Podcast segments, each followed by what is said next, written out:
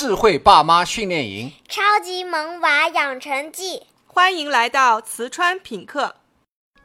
我们先来看家长是如何根据孩子的行为表现来判断孩子在撒谎。你回到家，打开抽屉，发现你心爱的钢笔断了，桌子上还有墨水的痕迹。你问孩子：“我的钢笔是你弄断的吗？”孩子说：“不是我。”你判断孩子在撒谎。你发现家里异常安静，你想看看孩子在房间里做什么。你推开门，看到孩子迅速地把手机藏进被子里。你问道：“你干什么呢？”孩子说：“我没干什么呀。”你判断孩子在撒谎。孩子放学回来一直在看电视。你问：“你作业写好了吗？”孩子说：“写好了呀。”可你偷偷进屋一看，才写了两行。你判断孩子在撒谎。作为家长的你，是否也会给孩子这样的行为语言贴上一个标签，叫做撒谎？我们再举个例子：你新买了一条白裙子，你刚穿上，孩子就说：“妈妈，你穿这条裙子就和白雪公主一模一样。”你还觉得孩子在撒谎吗？可能你会说：“这怎么能是撒谎呢？这明明是大实话呀！”看来不是所有的假话都让人难以忍受。我们来听一听专家是如何解读的。孩子说了假话，家长会采取的反应，取决于这个假话跟自己之间的利益关系。也就是说，家长是否觉得自己的利益受到了伤害？只不过这里说的利益是藏在我们潜意识里的，连我们自己也常常意识不到。钢笔被弄坏的家长会觉得恼怒，是因为觉得孩子弄坏了钢笔不说，还试图逃避责任。钢笔事倒小，但不负责任的伤害那可就大了。其实这种伤害仅仅来自于我们大人的想象。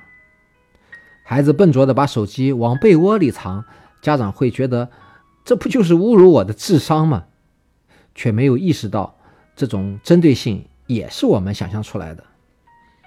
孩子明明没写完作业，却说写完了，辜负了家长的期望与信任也就罢了。这么信口开河，这简直就是明晃晃的挑衅大人的忍受力嘛！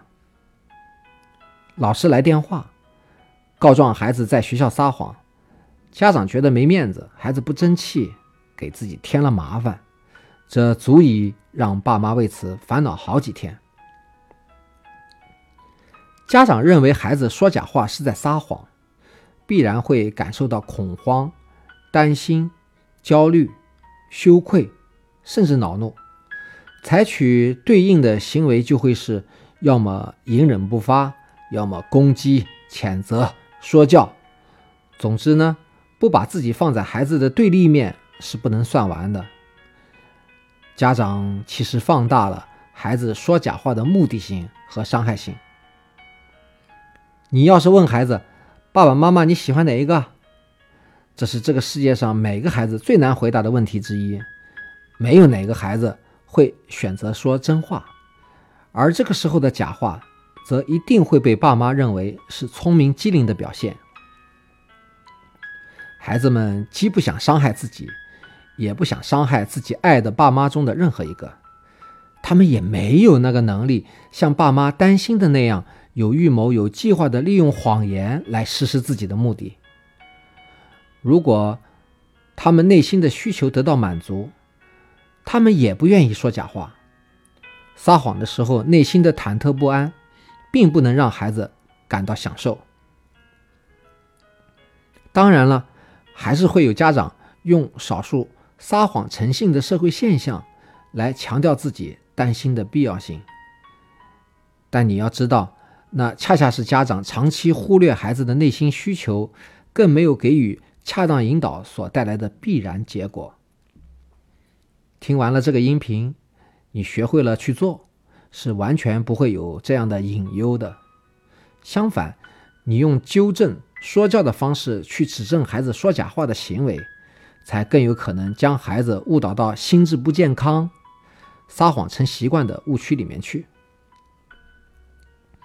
那孩子不是在撒谎，那是在干啥呢？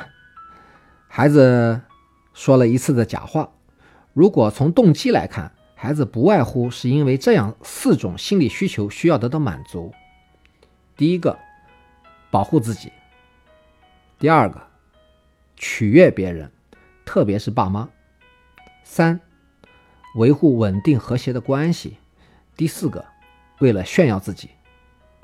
比如，妈妈给孩子报了钢琴兴趣班，孩子逃了课，妈妈问起来，他说去弹了，而且老师还夸我了。那可能这四种动机同时存在。如果从这四种动机出发，你就会发现，大人也有同样的心理需求，大人也会和孩子一样，因此而说假话。那大人和孩子撒谎有什么不同呢？没有什么不同，只是大人撒的谎比孩子更狡猾、更隐蔽、更会自圆其说，本质是一样的。不有句话叫“只许州官放火，不许百姓点灯”？这句话用来比喻大人与孩子对撒谎的宽容度，再合适不过了。不过也怪不得大人，孩子的撒谎行为也太容易被识破了。他们并不擅长自圆其说，大人稍加留意就会破绽百出，故而看起来他们撒的谎更像是明目张胆，使家长更加的义愤填膺。家长总是会从孩子撒谎行为的危害性、对未来的影响来评判孩子，来选择是否该好好教训一下他，而这些所谓的危害与影响。绝大多数与孩子是否诚实并没有关系。下一期我们再来看看孩子说假话背后的真相。这一讲，请你想一想，在日常生活中，面对孩子说假话，你发现哪些做法是有效的，哪些做法是无效的？